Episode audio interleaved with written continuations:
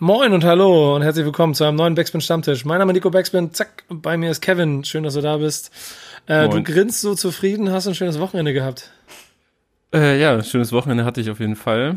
Ein bisschen stressigen Morgen heute, richtiger Montag mal wieder. Ich habe ja. das Gefühl, das sagen wir häufiger in dieser Aufnahme. Aber ja, du sagst das häufiger in dieser Aufnahme. Oh Gott, ja. Ich würde dir gerne, ähm, aber das kann ich nicht anonymisiert machen, ich würde dir gerne meine Anrufliste von heute Morgen zeigen. Ich bin quasi ähm, ich habe vorm Zähneputzen, glaube ich, schon eineinhalb Stunden telefoniert heute Morgen. Ja, stark. Finde ich, finde ich aber gut. Heißt aber, du hast auch wieder neue Kontakte geknüpft zu Menschen, mit denen du gerne Kontakte knüpfen möchtest. Ähm, ich bin ja quasi im Moment auch ganz glücklich darüber, dass ich hier in meinem äh, Büro sitze, dass ich immer wieder neu äh, äh, ausstatte, äh, wie du hier in der Ecke sehen kannst. Da, wenn, wenn ihr Video seht, da oben, da stehen sie. Es geht bald los, bald wird gestreamt. Ähm, die Elgato-Karten sind angekommen nach sechseinhalb Monaten Bestellzeit. Nicht ganz so schlimm, aber gefühlt also auf jeden haben Fall. Wir jetzt, haben wir jetzt alles, was wir brauchen, auch Webcams und so. Die nee, Webcams sind noch nicht da. Wochen, ach Gott. Die sind immer noch nicht da. Das wird noch ein bisschen dauern. Aber äh, da so viel schon zu Backsplit Inside, was ja auch in diesem Format immer irgendwo zwischendurch kommt, das ist das Wichtigste dieses Mal auf jeden Fall. Bald wird gestreamt. Ähm, ich bin bei äh, Warzone auf Level 90 mittlerweile, Leute. Wenn ihr wollt, kommt ran. Aber darum soll es heute nicht gehen, denn äh, wir sind. Wir heißt sind, das, wir könnten dann auch live zeigen, wie ich dich bei FIFA auseinandernehme? Äh, ja, weil das nicht passieren wird, äh, zeigen wir nicht, dass du mich auseinandernimmst, aber ja, wir könnten das theoretisch zeigen. Zensur. Ja, genau. Zur Not bricht dann auf, automatisch auf einmal die Verbindung ab. Auf einmal Routerkabel gezogen. Ja, genau. Ähm, aber wir sind ja eigentlich nicht deswegen hier, sondern im Stammtisch. Und ich habe äh, heute einen sehr, sehr äh, straffen Zeitplan. Heute ist mein Produktionstag. Äh, vier Produktionen, du bist eine davon. Ich muss dich jetzt hier schnell abfrühstücken. Also, mach also ich werde hier einfach abgearbeitet. Ja, du wirst, wirst heute nur abgearbeitet quasi. So, wird, so wird hier mit seiner Arbeit äh. Nehmann. Aber du darfst ja nicht vergessen, wir haben Montag und Montag ist auch der Tag, an dem ich auch immer bei Bundesliga, bei Rocket Beans dabei bin und ich habe ein Fußballwochenende hinter mir, das und da meine ich das nicht mal so hämisch an der einen Stelle, wie es vielleicht Leute interpretieren könnten, besser nicht hätte sein können. ähm, und ich, ich saß aber am Sonntag, ich will jetzt hier nicht über Fußball reden, das ist zu lang, aber ich saß am Fass, Sonntag fassungslos da. Ich saß auch am Samstag fassungslos da. Das eine mal vor Freude und das andere mal vor Kopfschütteln. Dementsprechend mhm. ähm, freue ich mich sehr auf Bundesliga nachher. Bis dahin habe ich viel abzuarbeiten. Wie einen Hip-Hop-Podcast, in dem wir aber, finde ich, doch über ganz interessante Sachen reden und äh, vor allen Dingen über das Feedback. Was ist dir da so aufgefallen äh, aus dem Feedback der letzten Woche? Ähm, also bevor wir wirklich auf das Feedback der letzten Woche zu sprechen kommen, äh, ist mir noch, doch gehört auch zur letzten Woche, glaube ich, äh, ist mir noch etwas aufgefallen, ähm, denn wir haben ja Anfang letzter Woche auch noch die These der vorletzten Woche gepostet, äh, die da war, dass Deluxe-Boxen aussterben. Also wir haben ja. ja schon drüber gesprochen. Was ich aber ganz interessant war, und das würde ich jetzt einmal gerne vorlesen wollen, war ein Kommentar von Crystal F., seines Zeichens ja auch Rapper, sollten einige kennen, äh, aus Berlin. Der hat nämlich äh, diese These, das Deluxe-Boxen-Business ist am Ende kommentiert bei uns bei Instagram und das ja, würde ich dir mal vorlesen. Schöne Grüße, ähm, freut mich. Er sagt nämlich, ist es. Kaum jemand verkauft noch Boxen. Amazon hat den Händler, hat den Händlerabgabepreis aufgrund der Lage am physischen Markt nochmal deutlich gecuttet. Für die meisten Künstler sind Boxen ein unglaublich hohes Risiko. Wenn die Dinger nicht gekauft werden, bleiben Labels auf Kosten sitzen und Künstler verdienen nichts außerhalb ihrer Vorschüsse, wobei dann der nächste Vorschuss gezogen wird, um den ersten auszugleichen. Durch die neuen Regeln bringt nun auch kaum noch einer musikalischen Mehrwert in seine Box. Punkt. Die Boxpreise schnellen ins Unermessliche, damit günstigeren in, damit mit günstigeren Inhalten dann am Ende doch noch Gewinn gemacht wird. Sprich, also vor, vor ein paar Monaten wurde ja, glaube ich, ähm, diese Regeln geändert äh, bezüglich, wie teuer eine Box sein darf und wie teuer oder wie hoch der Anteil an Musikwert einer Box sein muss. Und ähm, jetzt sind scheinbar die, die Deals so fies, sage ich jetzt einfach mal, dass man nur, wenn man viele Boxen auch wirklich verkauft, also die Boxen, die man produziert hat, auch wirklich verkauft, dass sich das lohnt. Und ansonsten ist es eigentlich ein viel zu hohes Risiko und man macht nur Minus mit der Sache als ich sage jetzt mal mittelgroßer Künstler. Ja, es ist ganz spannend, vor allem äh, ganz spannend jetzt das Wort gefunden. Ähm, vor allen Dingen auch vielen Dank, dass er uns so aus seiner subjektiven Sicht natürlich dann aber auch so einen Insight-Einblick gibt, der halt nochmal eine andere Note hat, ähm, als jemand, äh, der vielleicht nur als Fan und Konsument dazu steht, sondern wirklich die traurige Wahrheit hier auf den Tisch bringt. Mhm. Äh, insofern, das Thema wird sicherlich auch nochmal eins werden, aber es wird ja eh die Zeit darüber entscheiden, wenn dann die Boxen weniger werden und oder Künstler, was wir damals schon gesagt haben, sich halt mehr dafür einfallen lassen. Ähm, ich habe ein bisschen Gegenwind für ähm, Sierra Kid gekriegt, wie ich das so rausgelesen habe. Schöne Grüße an der Stelle.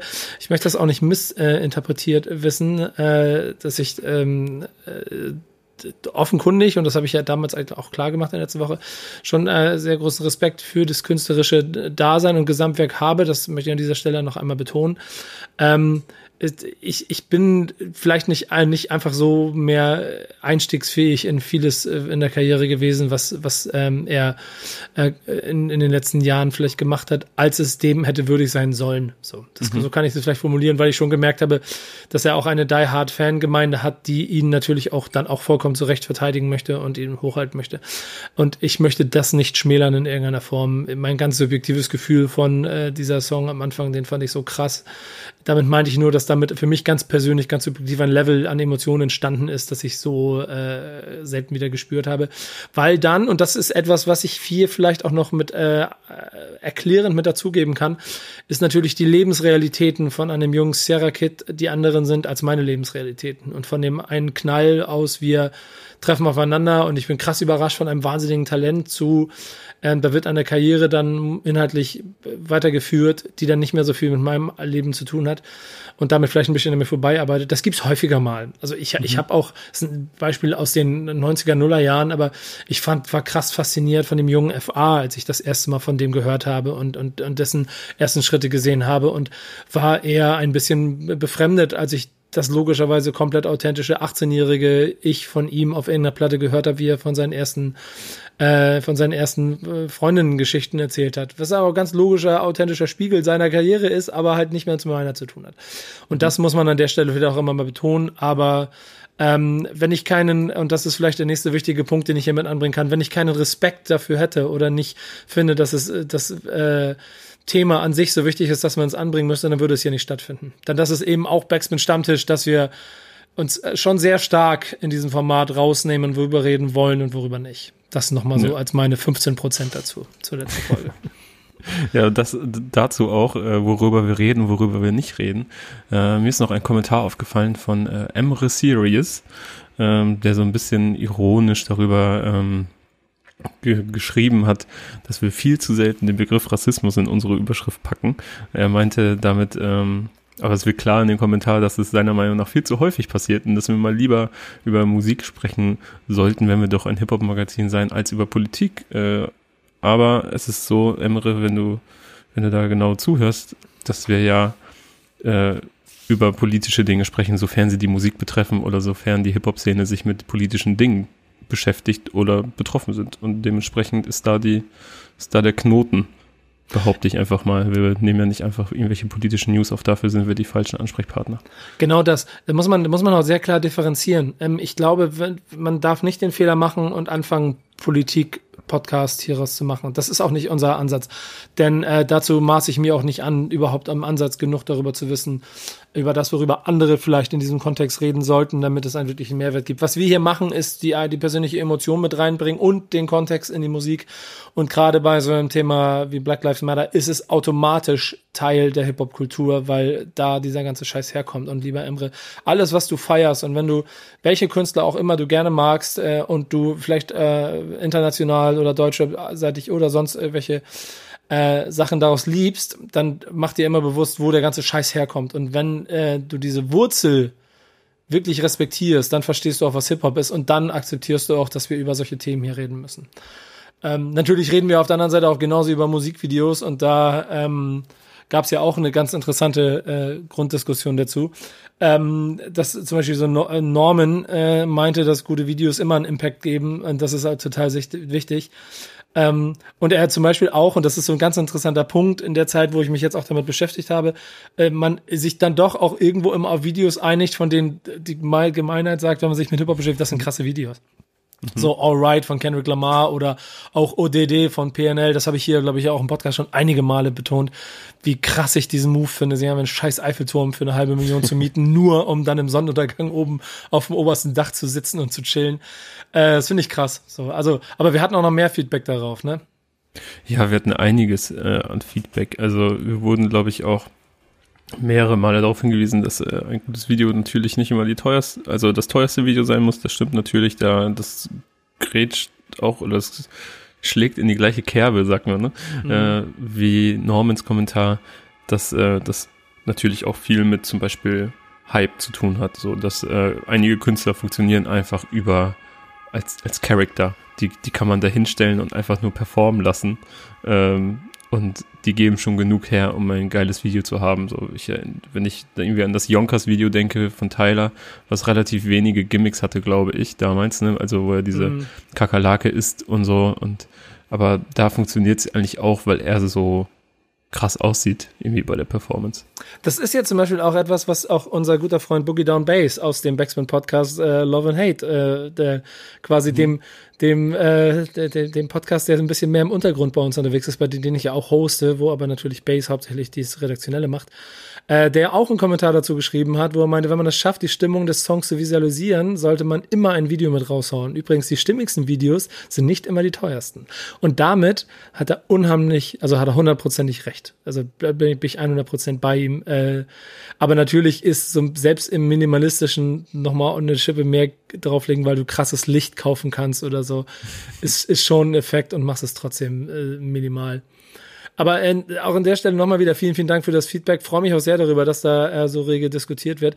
Wir werden natürlich auch versuchen, auch auf den Social Media Kanälen das noch ein bisschen mehr zu optimieren, dass wir auch noch mehr in den Austausch kommen. Ähm, das in den nächsten Wochen. Wir, wir gehen vielleicht auch noch mal ein bisschen in eine Sommerpause. Das müssen wir mal sehen. Also ich bin auf jeden Fall auch noch mal ein, ähm, ein paar Tage länger weg. Äh, ob, ob Kevin sich dann da irgendwelche Freunde sucht, mit denen er Podcast machen will oder wir dann kurz eine Pause machen. Freunde? Ja, genau. Das sehen wir dann. Aber ähm, neuer Stammtisch, äh, neue These. Und um die geht es jetzt.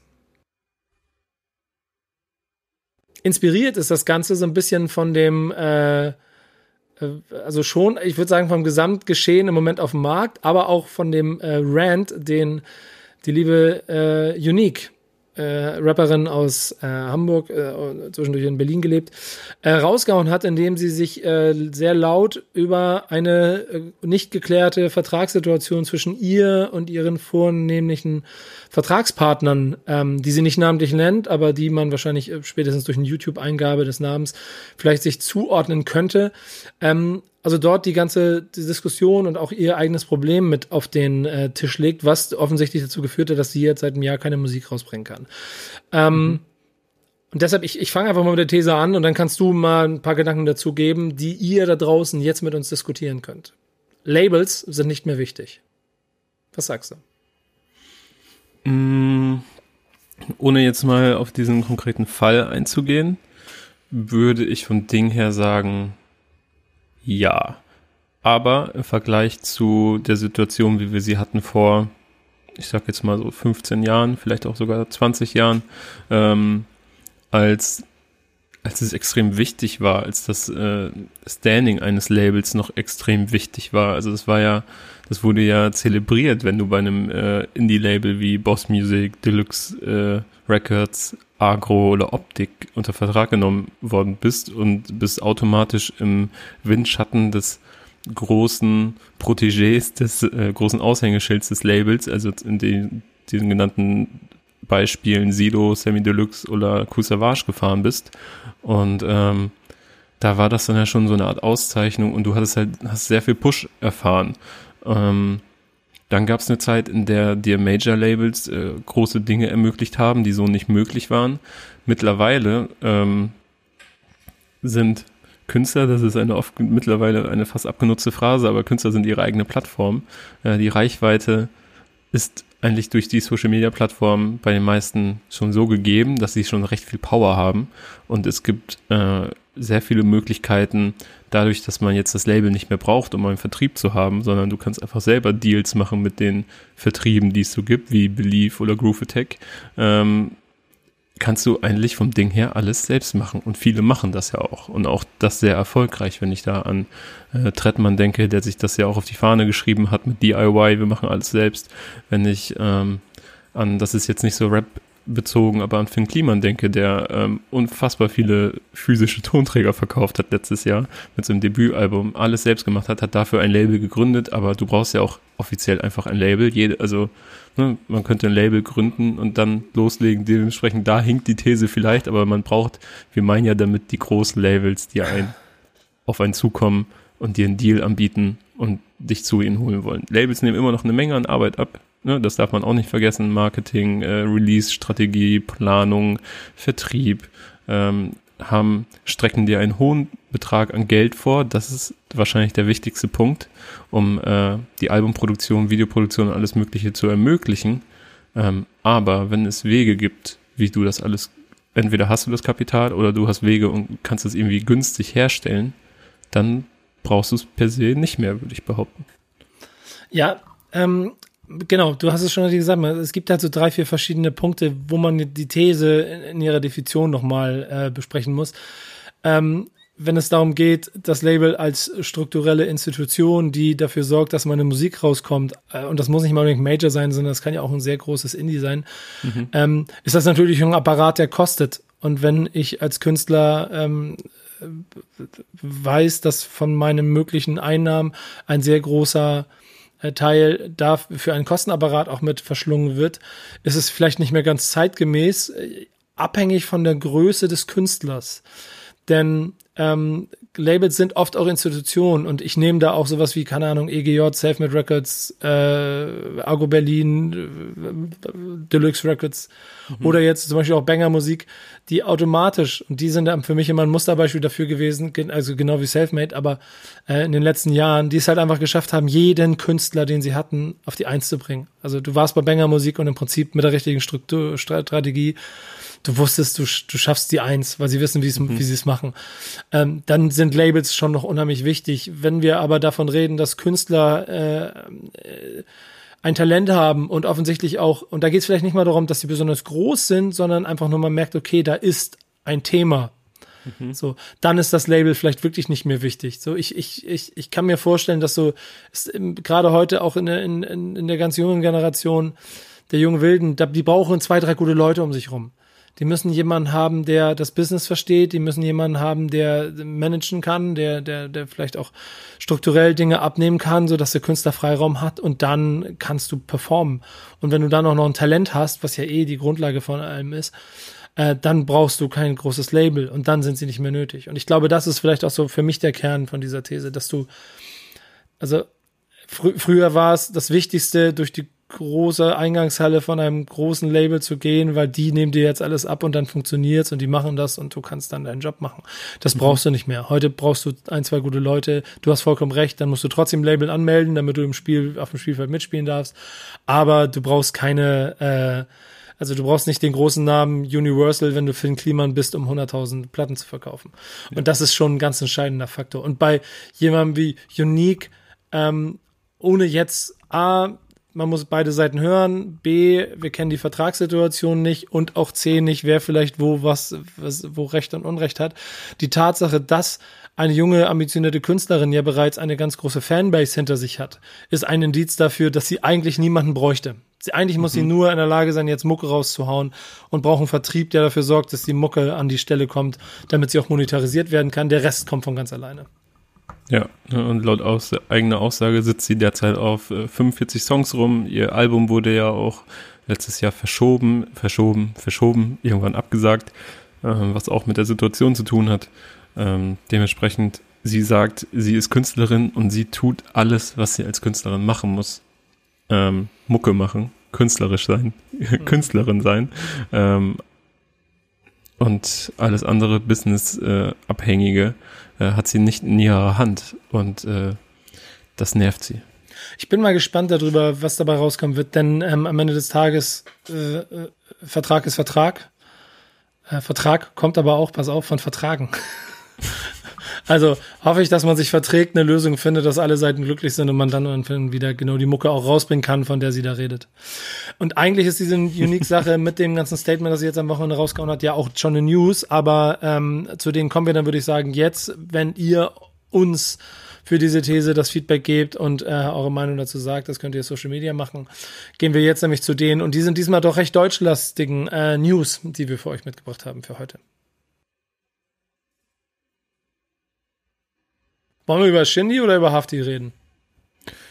Ähm, können beides, oder? Also Shindy ist ja sehr schnell abgedingst. Ja, ehrlicherweise sind es ja alles eher so so kleine kleine Bytes. Das sind so wie ich ich habe mir ich habe mir ähm, vor kurzem hier in Hamburg von so, so einem Lieferservice, äh, es gibt auch andere, aber von Stadtsalat habe ich mir das erste Mal so einen Salat bestellt und dann gab es im Angebot nebenbei Coconut Bites oder sowas alles. Habe ich quasi mhm. mir das ganze Menü zusammengestellt, habe absurde 20 Euro für einen Salat mit ein bisschen Schnickschnack ausgegeben. Dicker. Ja, war sehr lecker. Aber diese Coconut Bites, die haben es mir vor allen Dingen angetan. Die waren krass. Und wir liefern jetzt die kleinen Coconut Bites äh, in Newsform. Oh Gott. Ähm, haben sich denn Shindy und die Stadt Stuttgart vertragen, Nico?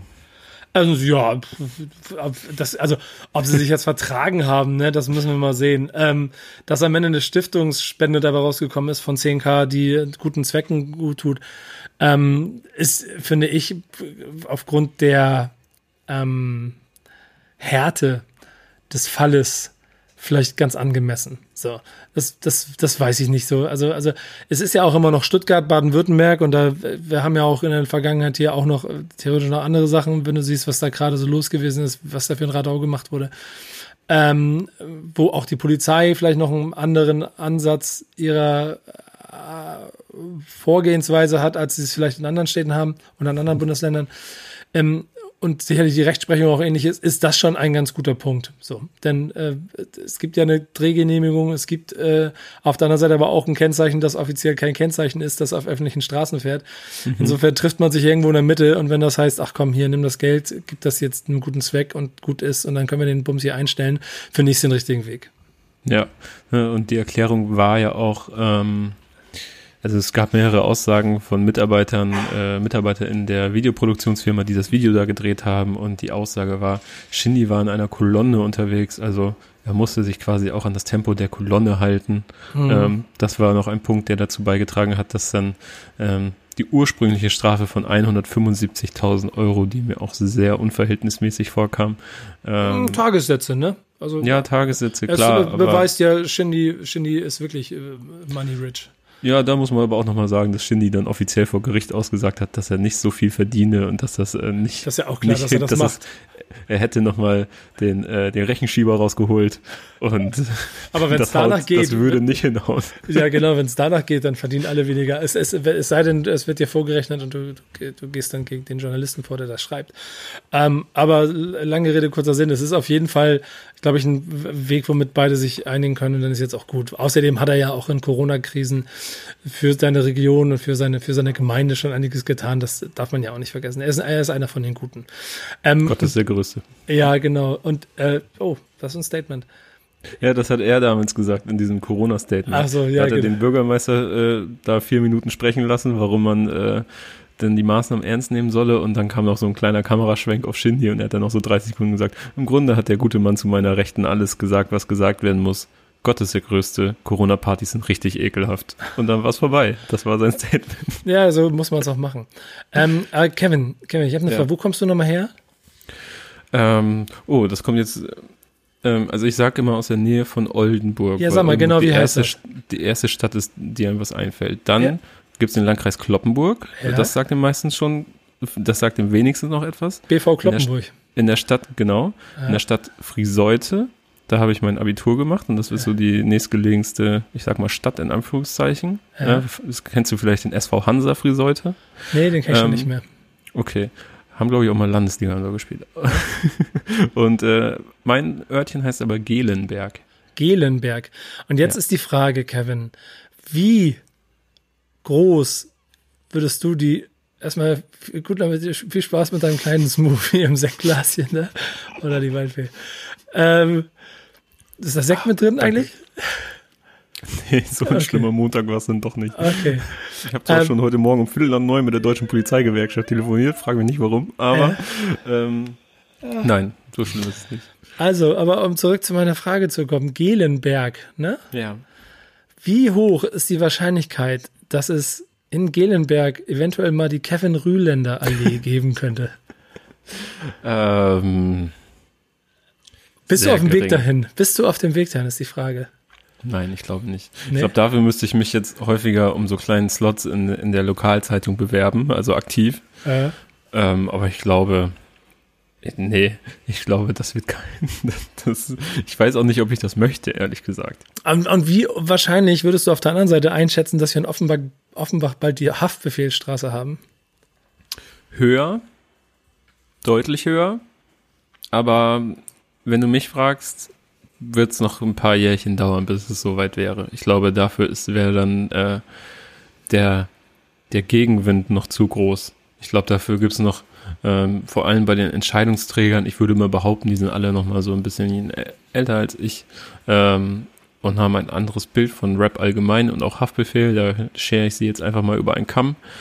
Und ähm, ja, aber erklär glaube, mal ein bisschen, erklär mal ein bisschen, worum es geht, weil ähm, es gibt ja offensichtlich ernsthaft eine Petition und einen Ansatz, das zumindest vorzuschlagen, ja. auch wenn es noch nicht von offizieller Seite kommt. Ja, vielleicht hat der ein oder andere von unseren äh, HörerInnen mitbekommen, dass äh, in letzter Zeit eine größere Diskussion um Statuen herrscht.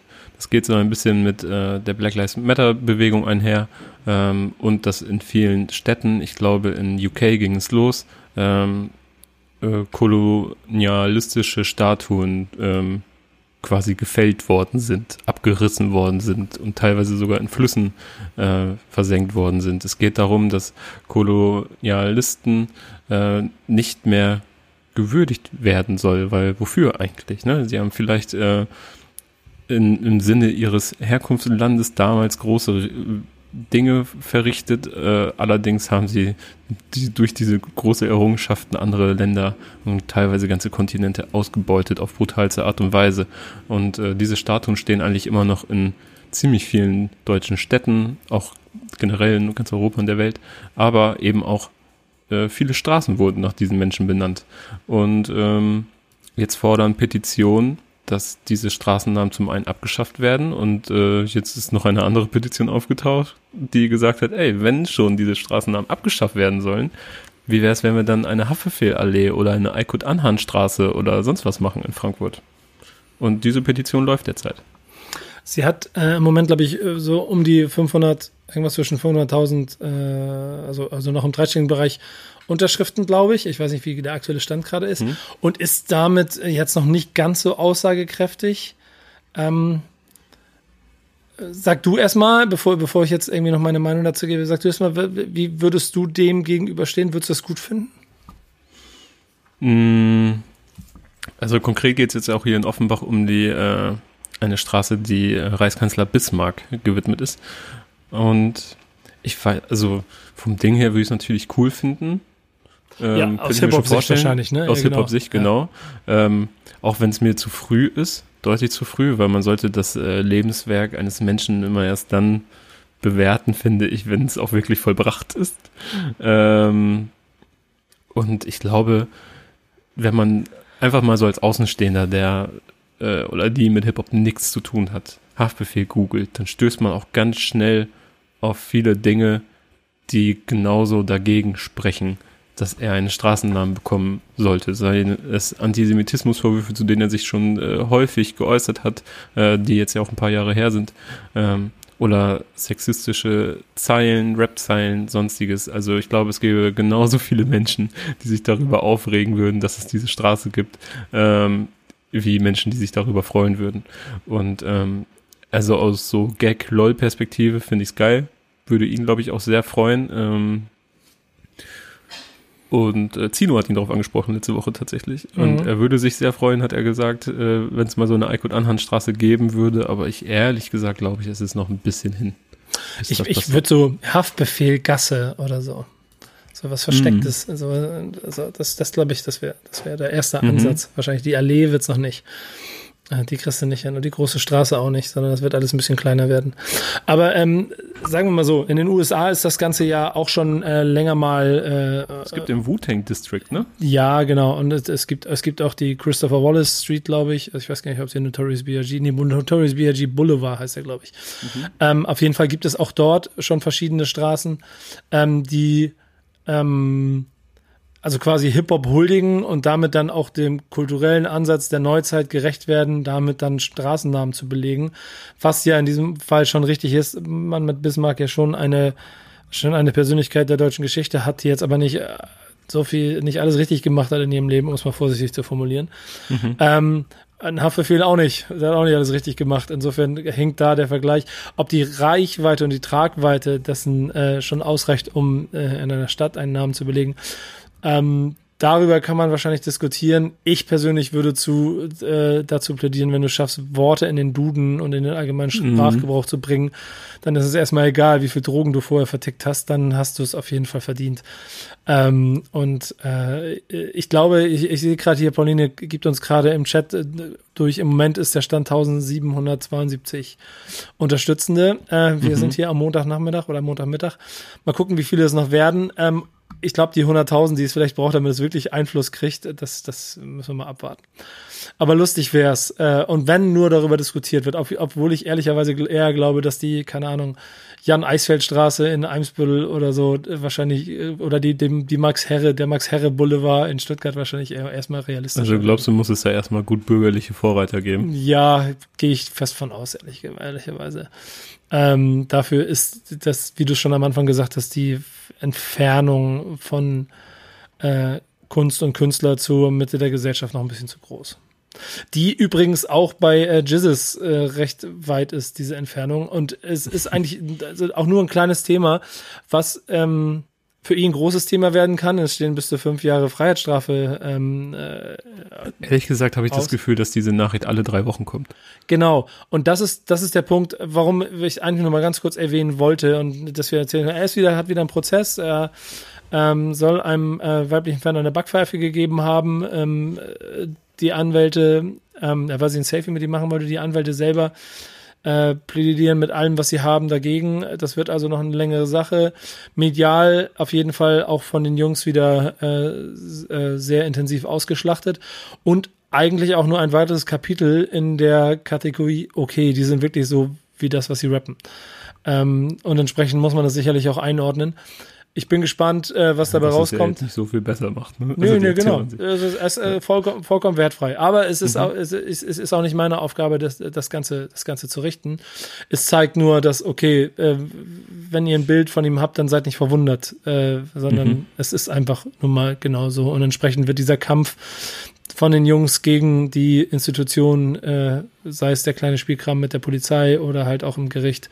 Wenn du siehst, was der Anwalt da alles dagegen gepfeffert hat, da wird, da so wird das ganz so große gespielt. Anwalt ist das, ne? Ja, da, da wird, da wird auf jeden Fall, das wird, das, das, das alleine wäre, glaube ich, schon filmreif, wie dort im Moment gegeneinander gearbeitet wird, also wie die Verteidigung arbeitet und so. Es ist spannend. Glaubst du, dass dieser Move, so einen TV-Anwalt zu nehmen, einfach so auch aus so LOL-Gründen ist? Kann ich dir nicht sagen. Kann ich dir sagen. So, weil sein ganzer Auftritt vor Gericht war ja schon so lustig Gang Signs in die Kamera machen also, und äh, alles so, ich sag mal so, semi ernst genommen und dann äh, taucht auch noch so ein bekannter TV-Anwalt an seiner Seite auf und ich würde jetzt erstmal, für mich spricht sowas immer gegen, gegen Seriosität. Ja, also sagen wir mal so, wenn du eine Anklageschrift hast, in der es heißt, du kannst fünf Jahre in den Knast gehen, dann suchst du dir nicht irgendwas aus, mit dem du sagst, lol, ich mache mal hier einen Witz und nimm mir einen Anwalt, der vielleicht ganz lustig ist. Sondern du mhm. suchst schon jemanden, der dir den Arsch rettet. Ähm, in, insofern gehe ich mal davon aus, dass sie auch dementsprechend ausgewählt haben. Auf der anderen Seite ist jemand, der medial präsent ist, natürlich auch dem Ganzen gewappnet, was medial daraus entstehen kann, wenn ein so medial präsenter Künstler wie Jizz ist. Vor allen Dingen mit seiner Vergangenheit, der Vita und allem, was, worüber man sich eh schon äh, an Künstler und seinem und, sein, und, seinem, und seinem Verhalten reibt, ähm, da mhm. an Schnittfl also an, an, an, an, an, an, an, an Feuer liefert, von, schon im Vorwege. Insofern würde das für mich so die Auswahl erklären. Also man muss sich mal halt auch bewusst machen, das ist richtig A, äh, wenn es verurteilt wird, ist das auch ein richtig äh, mieses, dummes Ding. Und es ist auch äh, dann wahrscheinlich in der Masse auch nicht das Einfachste für die Jungs, sich dann gegen äh, Staatsmacht zu wehren, wenn man äh, so viel Live-Material dafür liefert, wie, wie viel man von Staat und, und Rechtordnung hält. Mhm. Und auf der anderen Seite gehört das aber auch genau zu dem, in Anführungsstrichen, authentischen Bild, das die äh, Jungs schon je, von jeher gegeben haben und damit dann wahrscheinlich auch mit den Konsequenzen leben. Ähm, also es wird spannend zu sehen, was daraus passiert. Ich, ich, ich kann es selber ganz noch nicht einschätzen. Ich würde mir immer wünschen, dass äh, das am Ende also einfach friedvoller ausgeht. Aber ich glaube, da bin ich immer alleine, weil ich denke, ey, bitte hör doch mal auf mit dem Quatsch, mach doch mal vernünftige Sachen. Ja, ich glaube, ehrlich gesagt. Aber, aber das Rennen, das Rennen zwischen, zwischen diesen beiden Parteien, das ist, das ist so in Fahrt, das kannst du nicht ändern. Das ist genau wie der Beef zwischen Künstlern, nur hier, the shit is real, würde ich sagen. Mhm. Ja. ja. Ich bin gespannt, auf jeden Fall. Auf jeden Fall ich habe das mir, ehrlich gesagt, habe ich das alles schon lange nicht mehr oder länger nicht mehr verfolgt, diese ganzen äh, 127-Mitglied XY ist vor Gericht und so. Die Mopo hier in Hamburg äh, berichtet da ja immer sehr gerne drüber, äh, auch mit Videobeiträgen. Und bin jetzt erst durch dieses Verfahren da mal wieder draufgestoßen und äh, Maxwell war vor kurzem auch vor genau. Gericht wegen, ähm, ich glaube, äh, Drogenbesitz und äh, da das gleiche Schauspiel. Ne? Ja, du also. darfst auch nicht, du darfst auch nicht vergessen, wenn du die ganze Zeit dich mit denen anlegst, dann sie spielen ja quasi Katz und Maus die ganze Zeit. Ja. Also ich, ich, ich finde es ja auch äh, äh, also absurd, faszinierend, wenn auf der einen Seite, zum Beispiel, als sie, dieses andere Beispiel, als sie nach München gefahren sind, ich weiß gar nicht, war, war Palmas Plastiktour, glaube ich. Mhm. Und, und in äh, Falling Bones damals, in ganz vielen Insta-Stories sein, äh, äh, sagen wir so, den, äh, einen sehr offensiven Drogenkonsum im Auto quasi gefilmt hat, um damit zu zeigen wollte, hey Polizei, kommt ran, ich bin bereit. Mhm. Hier könnt ganz viel mitnehmen. Dann logischerweise die Polizei auch mit gefühlten 300 Leuten kommt und das ganze Konzert stürmt und alles hops nimmt, ihn mitnimmt. Äh, dann mit äh, ihre Rolle in der ganzen Sache auch, äh, glaube ich, genauso spielt, wie sie es wie sie es dann auch wollen sollen müssen. Was dann in der Konsequenz hat, dass dann Bones äh, dabei aus der Sache irgendwie rauskommt und dann sagt, übrigens, äh, Polizei, es hat Spaß gemacht, ich buche gleich für nächstes Jahr nochmal wieder die Halle. Was jetzt wegen Corona nicht geht, aber dann halt wieder, wieder gleiche Stadt, wieder gleiches Spiel. Das ist, das ist mehr als der, äh, als, als der Kern des, der, der Anklage, was da immer zwischen beiden passi Parteien passiert. Es ist aber auch ein, ein Kreislauf, den du irgendwann nicht mehr aufhalten kannst, wenn du, mhm Weißt du, es ist, niemand lässt sich auf der Nase rumtanzen. In beiden Richtungen. Ja. Ja, für mich ist das seichte Unterhaltung, ehrlich gesagt mehr nicht. Ja, so. das, es, es hat ja auch nichts mit unserer Welt zu tun, muss man mal ehrlich gestehen. Und ich möchte da, also das ist, ich habe keinen Bock auf den Stress in, in vielerlei Hinsicht. Und da ganz genauso wenig. Und ich möchte keine Gerichtsverfahren. Ich habe jetzt gerade wieder einen Zettel hier liegen, weil ich irgendwo hier. Hast du, hast du falsch geparkt? Nee, ich bin zu schnell gefahren. Äh, und ich weiß, dass ich jetzt auf jeden Fall. 175k oder? Das müssen wir mal, das müssen wir mal eingehen. Ähm, aber ich weiß, ich habe da schon keinen Bock drauf, Alter. Und da geht's vielleicht um Punkt und ein paar Euro. So, das, das kotzt mich schon an. Auf den Stress hätte ich keinen Bock. Definitiv nicht. Ja. Ja. Aber es, aber guck mal, äh, es führt ja trotzdem dazu, oder also es ist ja ein Mix aus allem, dass die Jungs so so eine Faszination haben und damit dann auch so erfolgreich sind. Trotzdem mhm hat es bisher von denen noch keiner geschafft, 224 Wochen in den Charts zu sein. ja, das hat nämlich Rihanna geschafft ähm, und ist damit die äh, ja, oder ist damit die äh, schwarze weibliche Künstlerin oder die einzige, die es geschafft hat, so lange mit einem Album äh, in den Billboard 200 zu sein. Also Schon krass. Ich muss aber sagen. 24 Wochen, wie lang ist das? Ja, es ist irgendwo 2016 muss das irgendwo gewesen sein. Ja. Dann, ne? Vier Jahre bestimmt, ja. Ja, ihr achtes Studioalbum Anti ähm, ist nämlich jetzt das am längsten gechartete Album einer schwarzen weiblichen Künstlerin in der Geschichte der Billboard-Charts. Jetzt nochmal alle Facts im Einsatz. Dankeschön und nochmal von vorne. Und weißt du, was das, äh, was das Krasse daran ist? Davon sind wir in Deutschland noch sehr weit entfernt. Die einzigen, denen sowas gelingt, das sind die ganz Großen. Das ist so, ich glaube, Herbert Grönemeyer hat's mal, hat's mal über zwei Jahre geschafft oder so. Äh, das Mensch, das war sehr lange drin. Ähm, mhm. Ähm, Helene Fischer wird es schaffen, immer wieder, spätestens Weihnachten werden alle CDs wieder neu gekauft, dann bist du wieder in den Charts. Aber äh, was, was so Hip-Hop-Künstler angeht, sind wir da, glaube ich, noch ein bisschen weiter von weg. Da war es, glaube ich, allerhöchstens Palmas Plastik, das sich sehr, sehr lange gehalten hat. Da kann ich mich dran erinnern. Mhm, Ansonsten mhm, ist es immer so. die ganzen Singles, so, ja, die genau. so gut funktioniert haben. Ansonsten ist es aber so ein Peak-Business, äh, äh, Deutschrap, und dann flacht es immer so ein bisschen ab. Wenn du es aber schaffst, auf das Level zu kommen, und ähm, da werden wir auch hinkommen, so dann hast du wirklich endgültig auch den kompletten Markt übernommen. Mhm. Denn du hast ja gesagt, man muss es ja noch hier schwarze, weibliche Künstlerin Mhm. Schwarze männliche Künstler haben das schon geschafft und weiße weibliche Künstlerinnen auch, genauso wie weiße männliche Künstlerinnen. Ja. Ähm, das, das ist, ist aber krass. Also krasse Zahl. Ich bin sehr beeindruckt. Ja, ist wirklich krass. Und äh, zeigt auch einfach, ich meine, Rihanna, ne? Also da kam seit Ewigkeiten keine Musik. Also ich kann mich an ein äh, Feature erinnern, das vor kurzem kam. Ähm, äh, mit, ach ist auch egal, äh, Belief heißt der Song, ich fand den sehr cool. Und ähm, aber da wartet ja die halbe Welt darauf, dass sie endlich mal wieder ein Album droppt und dass da was kommt. Und sie ist ja so ein Boss einfach. Also ich bin großer Rihanna-Fan und äh, unterstreicht auch nochmal ihren Stellenwert in den USA. Dass das immer noch so, so gut funktioniert. Ja, krass. Ist schon auch beeindruckend. Also äh, kann man nur den Hut vorziehen. Wir kommen zu den Singles, würde ich sagen, ne? Denn die mhm. Zeit rennt schon wieder so ein kleines ich bisschen. Ich würde sagen, wir fangen mal mit deinen an. Ich soll anfangen. Ich hab zwei. Ja, fang du mal an. Okay, ich habe mir diesmal zwei mitgenommen. Und zwar, ähm, eigentlich, eigentlich ist ja nur eine und so, also, wir haben uns ja jetzt, glaube ich, auch ohne drüber gesprochen zu haben, eigentlich so auf Singles geeinigt. Also es, es bringt jeder immer einen Song mit, was mhm. ich auch ganz gut finde. Ich bin aber ähm, auf zwei Nummern gestoßen, die ich einfach, also, also eigentlich wäre mein Song der, und das fange ich jetzt mit an, Public Enemy State of the Union. Und das mhm. ist ein Song, der ähm, insofern für mich diese Woche wichtig und spannend ist, weil es halt so eine schöne Kombination ist aus, ey, Primo, hast mal einen äh, Beat? Wir brauchen mal einen für, ich glaube, ich weiß nicht mal richtig für einen Song oder irgendwie sowas.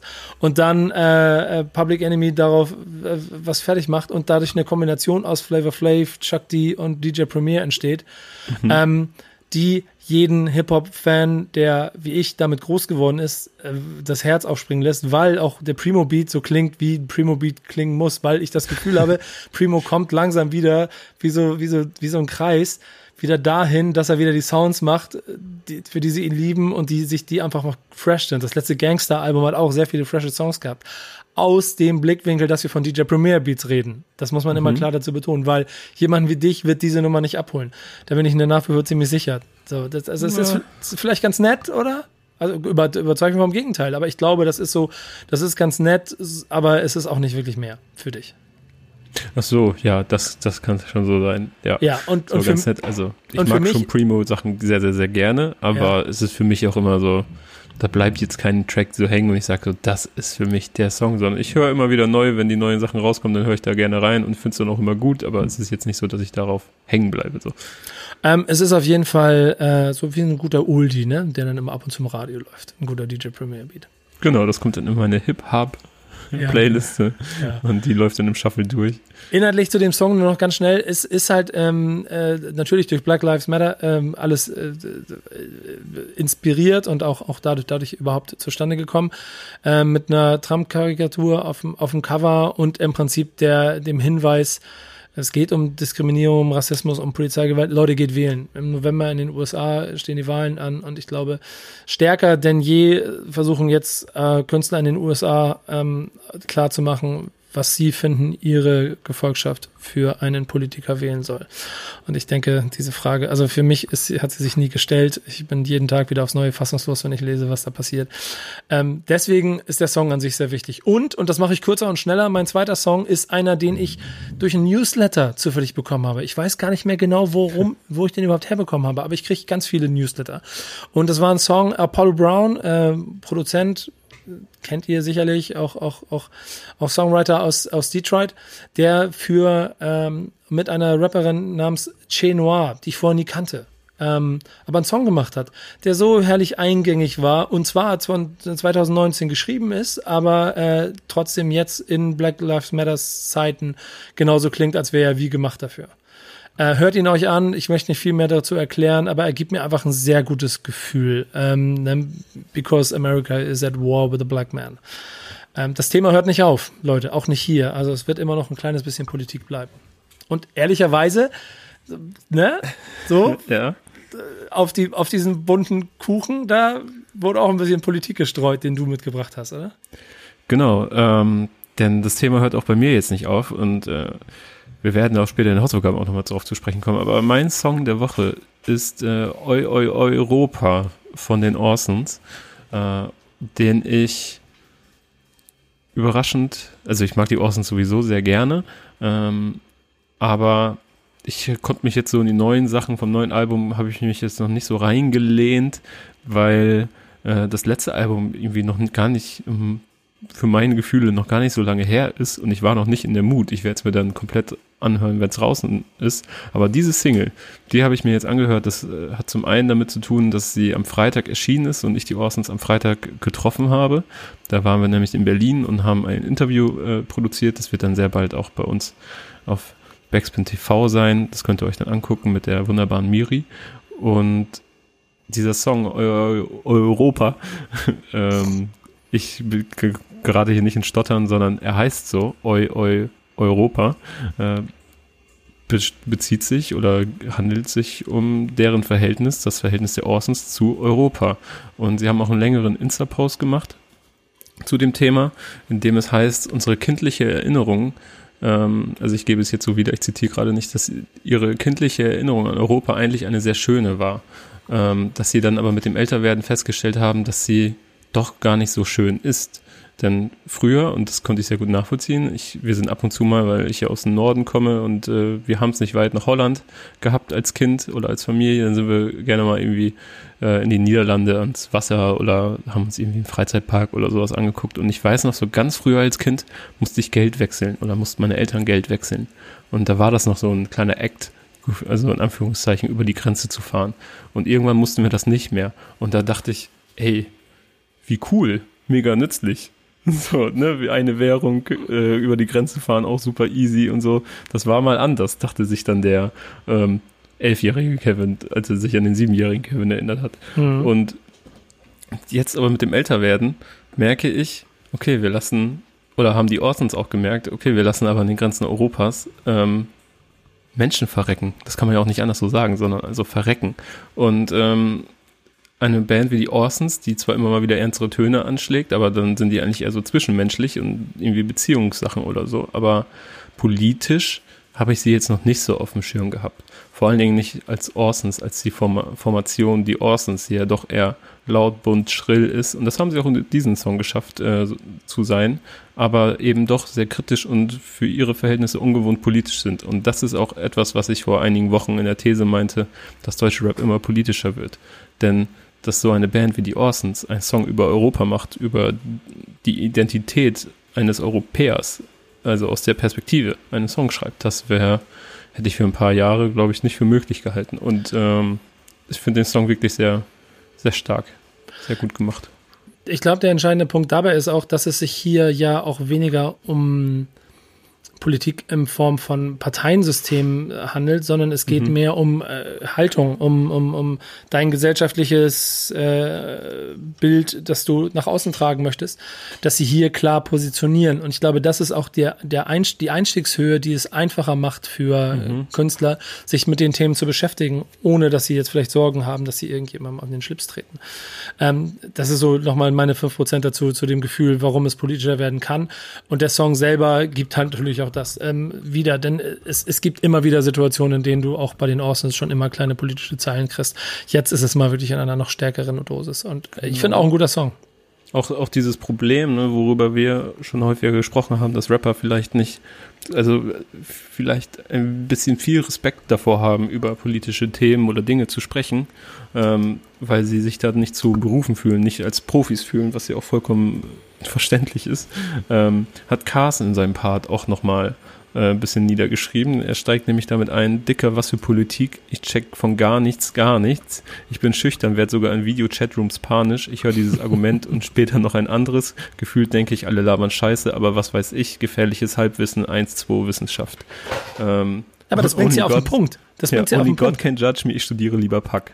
Ja. Ähm, ja, das, das bringt auf den Punkt, ja. Ja, genau, weil, weil das, das niemand möchte ja auch, äh, und das ist, oh, jetzt, jetzt werden wir gesellschaftlich, ich, ich breche das gleich sofort wieder ab.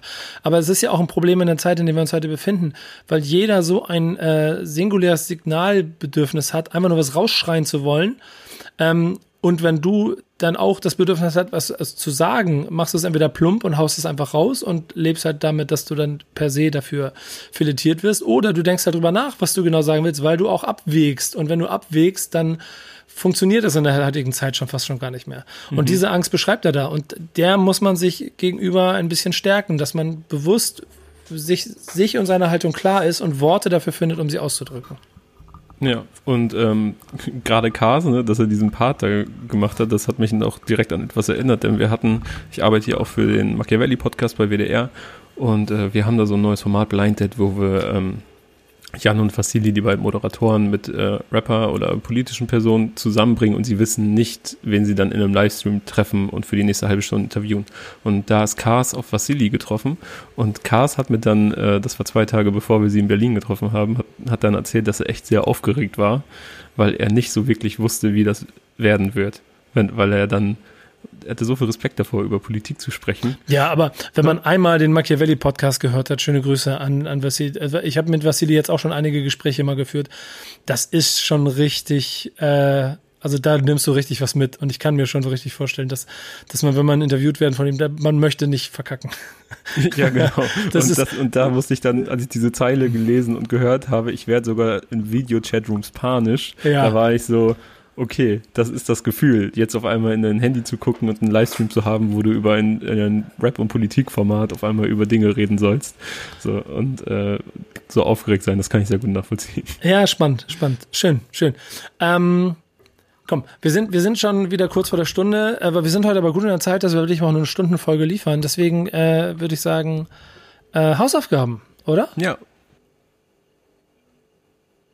können wir eine bessere Überleitung finden, als äh, von dem neuen Orson-Song direkt zu deiner Hausaufgabe, die ich dir mit auf den Weg gegeben habe, zu springen, äh, zu einem Orson-Song, der, glaube ich, elf Jahre alt ist? Ich frage mich ehrlich, warum du den Song gesucht, äh, ausgewählt hast. Denn ähm, also wenn wir, wenn wir so ein bisschen hausaufgabenseitig in die Neuzeit gehen wollen und, und Songs, die vielleicht auch einen gewissen Impact hatten, mit besprechen wollen, dann ist es fühlt sich gut an, ein Orsons zu sein von den Orsons als 77 Store Exclusive. Jetzt nun wirklich nicht eine Nummer, die äh, für mich bleibenden Hintergrund hinterlassen hat und auch dort in äh, äh, und als ich so ein Video angeguckt, im Nachgang nochmal. Ich, ich, also man muss, man muss es beschreiben, es ist ein One-Take-Video ähm, mit einem leicht sperrigen Beat und äh, vier jungen Orsons, äh, die, äh, das ist 2009 ist das Ganze rausgekommen, äh, einen äh, aber wirklich dann auch typischen Orsons Zeit, äh, Song der Zeit rausbringen mit einem äh, absurd äh, albernen Bartek, einem wirren Cars, einem äh, ähm, hart zynischen oder oder wirkenden äh, einfach genervten genervten Tour und einem extrem auch da schon extrem schlauen äh, Meckes. So wie du sie halt einfach auch zehn zehn Jahre später auch genauso wahrnimmst ähm, aber der Song selber das ganze Paket ist halt einfach so ja es ist so es ist ein netter Song und, und warum zur Hölle 77 Store exclusive? Ähm, aber Barter und, Deal äh, ja, sich wahrscheinlich Klamotten aus. Barter Deal. Das war der Barter Deal. Und äh, du kennst mich ja mittlerweile, wenn ich Hausaufgaben aufkriege. Ich mhm. mache daraus meist einen Bartek-Deal und oh, wow. habe ja genau und habe ihn mal gefragt, ob er mir den Song mal ein bisschen einordnen kann, damit ich vielleicht ein bisschen mehr erzählen könnte. Äh, und hier, warte, geh los, weil wir sind die richtige da. Ah, warte, ich mach's nochmal zurück. Also, ich habe es jetzt auch gerade nochmal angehört und äh, ich muss sagen, wunderschön. Wenn ich jetzt den Song einordne, ich weiß nicht genau, was du meinst mit einordnen, also ob es genremäßig oder, äh, oder Dings ist, aber man kann es auf jeden Fall in eine Anti-Schublade einordnen, in eine Art Anti-Haltung, die wir hatten, und zwar zu diesem ganzen Bushido-Zeug, äh, Snagger-Pillar-Zeug, was zu der Zeit einfach da war, haben wir gesagt, hey, wir sind vier geile Rapper, aber wir wollen absichtlich nicht nochmal dasselbe machen, wie alle geilen Rapper machen, sondern äh, wir stehen für Positivität, lass uns Worte wie Fantasie wählen und eine Reise in die Kindheit und so. Das hat äh, damit, ja, damit man einfach, das war einfach äh, dann ein krasser Move. Also somit würde ich sagen, ich ordne den Song in eine Anti-Haltung ein. Mehr kann ich äh, dazu nicht sagen, außer du machst mir noch mal klar, was du meinst mit einordnen. Äh, Grüße, liebe Grüße. Ja, danke erstmal dafür. Ich habe nochmal nachgefragt, denn ich wollte natürlich auch wissen, äh, was, was so vielleicht noch das drumherum der Grund dafür war, so das Video und so. Mhm. Also man muss dazu natürlich auch sagen, wir haben das Game natürlich auch gefickt.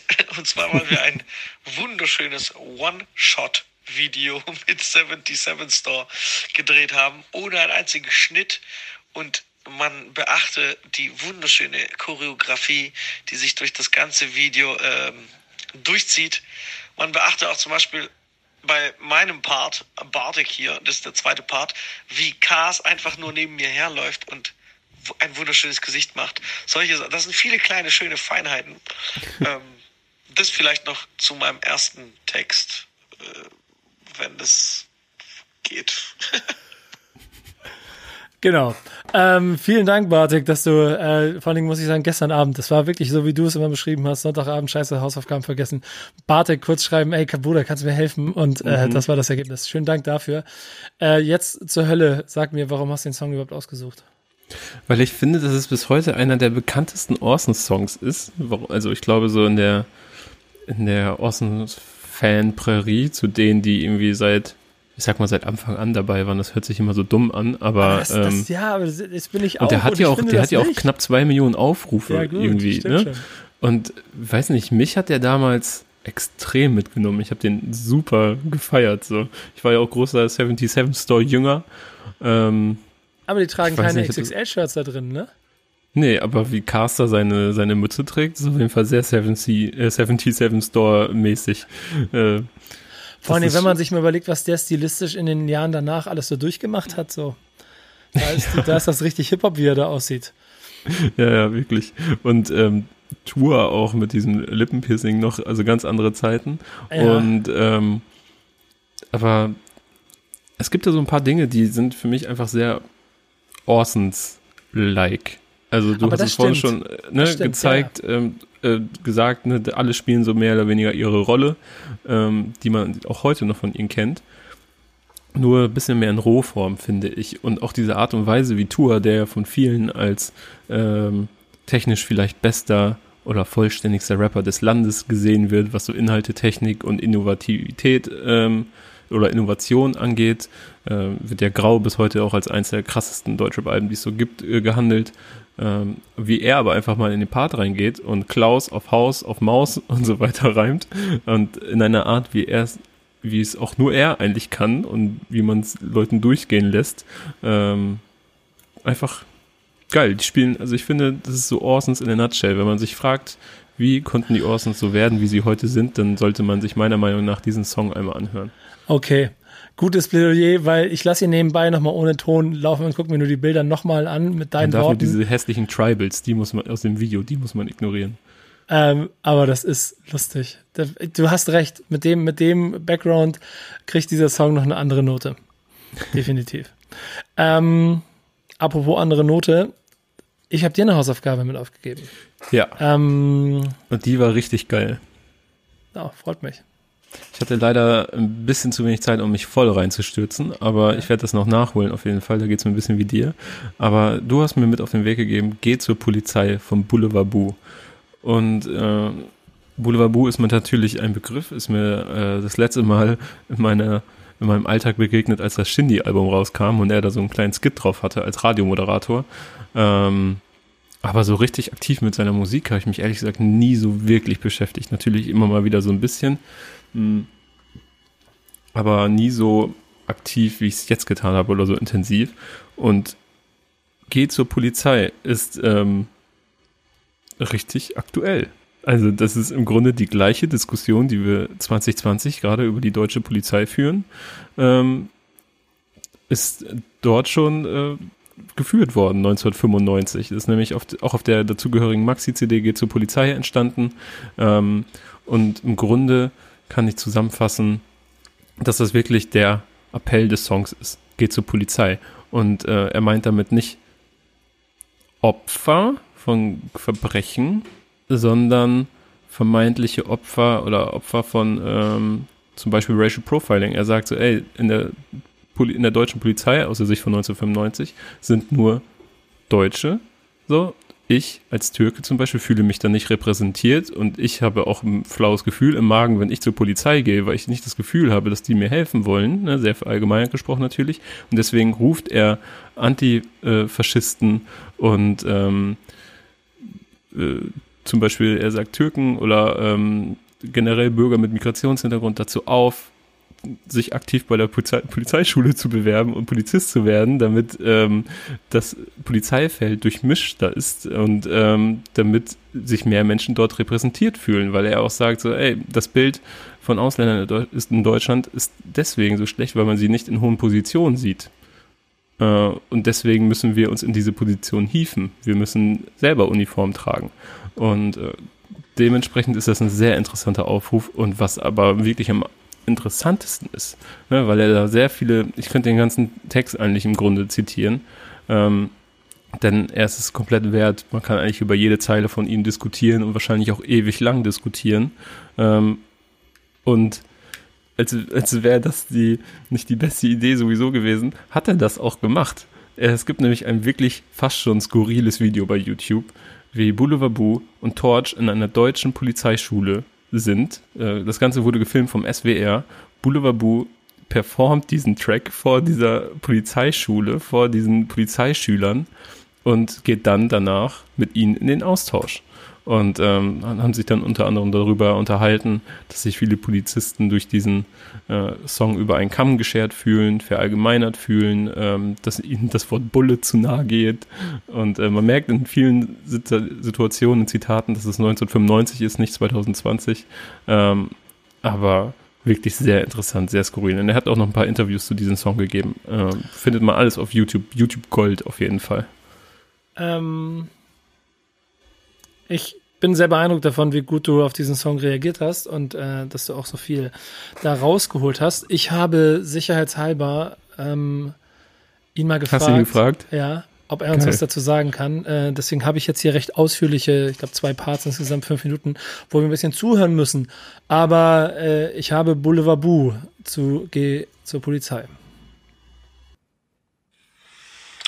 Hallo Nico, hallo Kevin. Äh, ihr habt mich gebeten, äh, geht zur Polizei so ein bisschen einzuordnen. Also hier meine äh, Zusammenfassung über den Song, den ich vor 25 Jahren geschrieben habe. 1995 kam Geht zur Polizei raus auf 360 Grad Records und war so aus dem damaligen Gefühl heraus irgendwie die 90er sehr geprägt von rassistischen Übergriffen, von Brandanschlägen, Mordanschlägen, äh, so aufflammende Nazi-Bewegungen in Deutschland äh, und natürlich auch immer wieder mit, mit Vorfällen in denen die Polizisten, in denen Poliz äh, Polizeibeamte sich äh, respektlos verhalten haben oder gewalttätig verhalten haben gegenüber Migranten und Ausländern. Und äh, da wollte ich einen Song machen, der das Ganze mal verarbeiten soll und äh, hatte aber den Anspruch, nicht einfach nur plump irgendwie scheiß Polizei irgendwie da auszudrücken, sondern ich wollte irgendwie etwas, etwas liefern, was auch Lösungsmöglichkeiten anbietet. Ähm, was nicht heißt, dass ich so Songs wie Fuck the Police oder sowas von NWA nicht absolut gefeiert hätte, aber ich wollte es anders machen und habe Geh zur Polizei geschrieben, indem ich irgendwie meine Version aufgezeigt habe, wie, wie ich mir vorstelle, wie es einfach besser sein könnte, wenn man halt Migranten und Ausländer bei der Polizei beschäftigt, wenn einfach die Leute dort sichtbar werden. Weil gerade die Polizei ist so ein Berührungspunkt zwischen Staat und Bürger. Wenn irgendwie das Gesetz auf den Bürger trifft, wenn shit hits the fan, dann ist die Polizei da. Das ist dieser Berührungspunkt, das ist der Konfliktpunkt.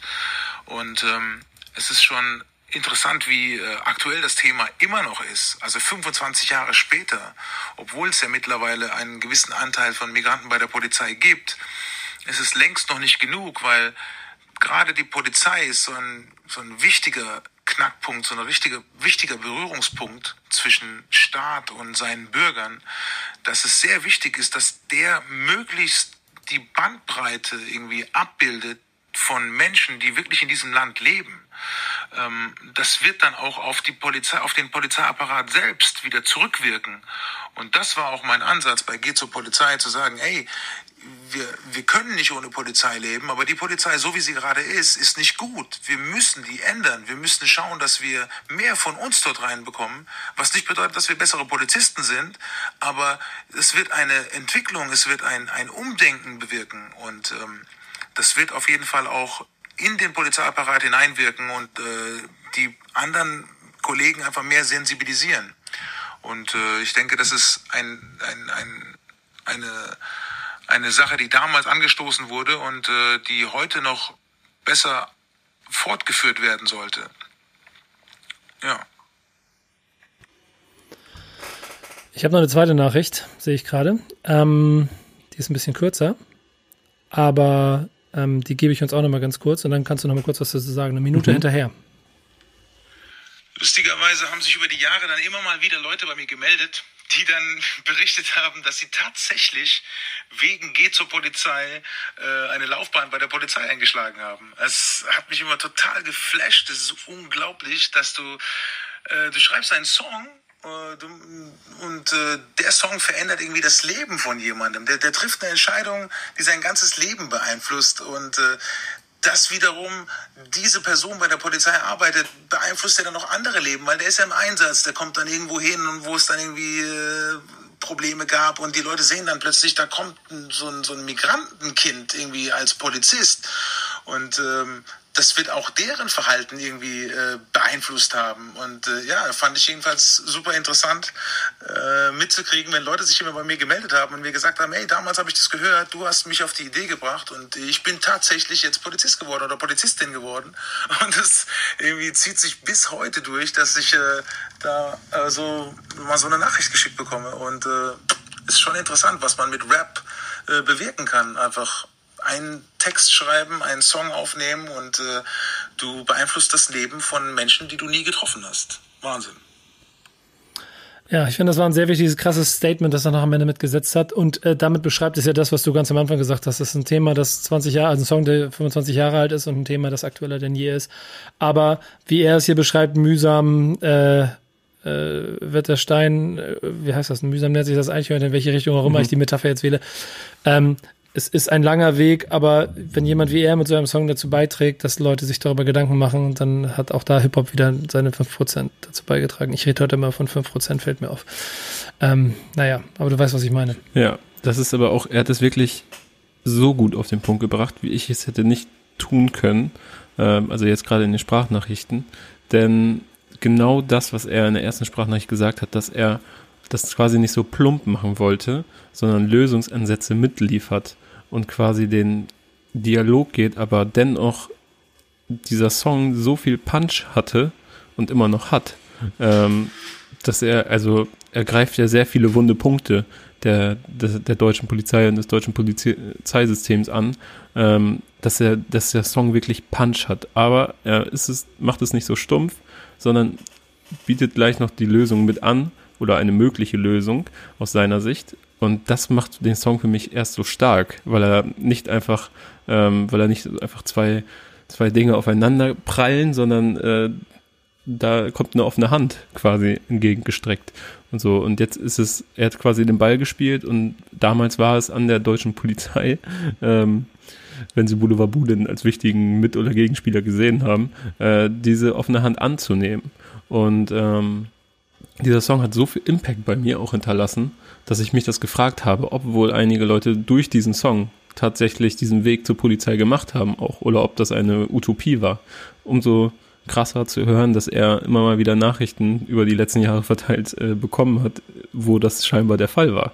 Und äh, ja, ich würde auf jeden Fall jeden empfehlen, sich mal vom Boulevard Boo geht zur Polizei anzuhören und sich auch äh, die beiden dazugehörigen Interviews, zum einen vom SWR auf YouTube, ist glaube ich nicht beim SWR hochgeladen, aber es war da in der Polizeischule äh, anzugucken und die Interviews bei äh, Viva war es glaube ich noch dazu. Äh, das ist auf jeden Fall sehr interessant. Da seid ihr auch mit 20 Minuten, glaube ich, geht das alles zusammen, seid ihr durch ähm, und habt was gelernt, was ich vorher auch nicht wusste. Das ist auf jeden Fall sehr sehr stark alles gewesen. Ja, er hat mir auch erzählt, dass der immer wieder neu auftaucht, der Song. Und äh, ich meine, auch mein lieber Hip-Hop-Bruder Falk Schacht äh, bringt das oft genug, dieses Beispiel, weil es einfach eins der prägendsten ist aus einer Zeit, mhm. wo Hip-Hop äh, sehr viel, noch viel mehr aus Haltungen entstanden ist, äh, wie es heute ist, äh, ein klares Statement war.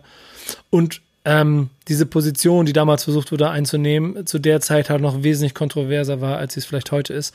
Ähm, also sich dem Thema zu öffnen und deshalb noch so wichtig war, dass es bis heute nachhält. Ja, und aus meiner Sicht, äh, oh, tut mir leid, dass ich unterbrochen habe oder Nein, hier mach, dazwischen gekritscht bin. Aus meiner Sicht aber äh, auch krass wirkungsvoll. Ne? Also ich denke, ich habe dann kurz drüber nachgedacht, welche Songs kenne ich von deutschen Rappern, die sich mit der Polizei beschäftigen. Bin da als erstes und äh, direkt, ziemlich direkt auf Copkiller natürlich gestoßen von Haftbefehl.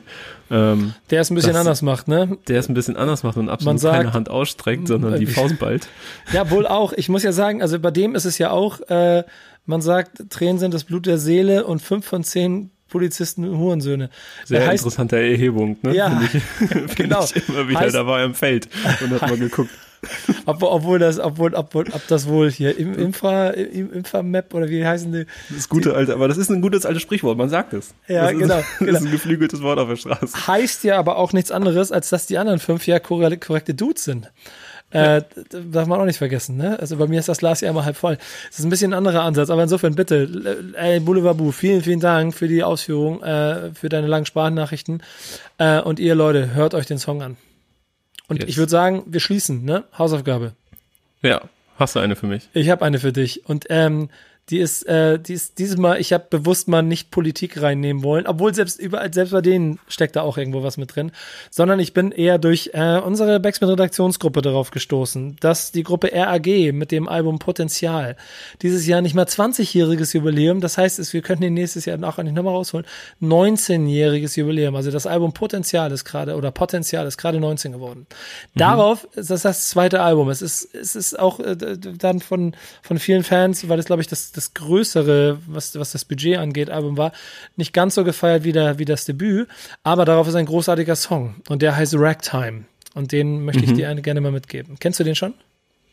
Ähm, nee, sag mir nix. Perfekt. Mir nix. Aber Perfekt. ich freue mich auf, auf einen geilen Afro-Part. Ich bin Ja, Fan. genau. Gehören nämlich zu denen, die konnten Beat Street im Kino sehen. Ähm, den gebe ich dir mit auf die Reise. Ähm, ich freue mich drauf, was du nächste Woche darüber erzählst. Geil. Werde ich machen. Und äh, meine Hausaufgabe, ich bin gerade spontan umgeschwungen. Okay. Ich wollte dir eigentlich äh, einen Song von XOXO von Casper mitgeben. Das hat nämlich nächste Woche, wenn wir aufnehmen, Jubiläum. ja, dann lass ähm, uns das bitte machen. Nee, nee, nee, nee, nee. Doch, das doch, doch, doch, doch. Ich, weil wir hatten letztens erst die Gloomy Boys und ich möchte nicht, dass du dann schon wieder bei, beim Casper anklopfst und fragst nach einer Sprachnachricht. Eine alte Masche, die habe ich langsam durchschaut.